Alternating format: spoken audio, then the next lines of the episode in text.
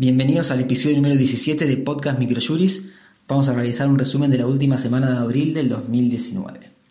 Comenzamos con un fallo en materia civil de la Cámara Nacional de Operaciones en los Civiles, a la 1, que desestimó el pedido del accionado de que se dicte una declaratoria de herederos a fin de que los sucesores del coactor fallecido puedan intervenir en el proceso, ya que tal formalidad carece del fundamento legal en los términos del artículo 2337 del Código Civil y Comercial de la Nación, siendo suficiente con la intervención por derecho propio de los herederos y su intención manifiesta de seguir adelante con el trámite de la causa.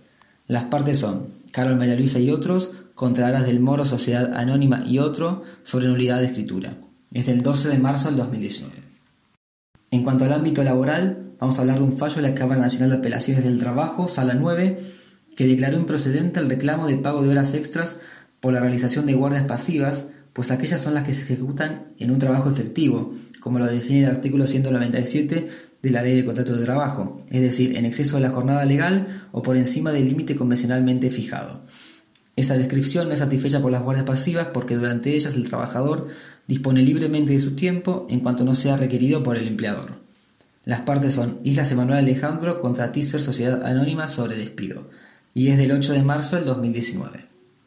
En materia comercial, la Cámara Nacional de Apelaciones en la Comercial, Sala C, consideró justificada la rescisión del contrato de concesión automotriz en tanto ella produjo un sinceramiento de la realidad, pues en los hechos la actora no cumplía con su carácter de concesionaria.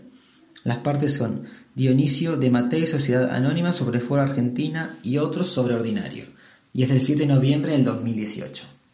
Como novedad legislativa, el Ministerio de Seguridad, mediante la Resolución 351 del 2019, creó el Sistema Nacional de Denuncias por Violencia de Género. Por último, como doctrina presentamos el escrito titulado Pedido de quiebra en base a una sentencia condenatoria incumplida, realizado por Claudio Casadío Martínez. En este trabajo se analiza la pregunta de ¿por qué un acreedor quiere pedir la quiebra de su deudor y los trámites para realizarlo? De esta manera damos por finalizado el resumen de esta semana. Para quienes son suscriptores de Microjury, la información se encuentra volcada en nuestra base de datos.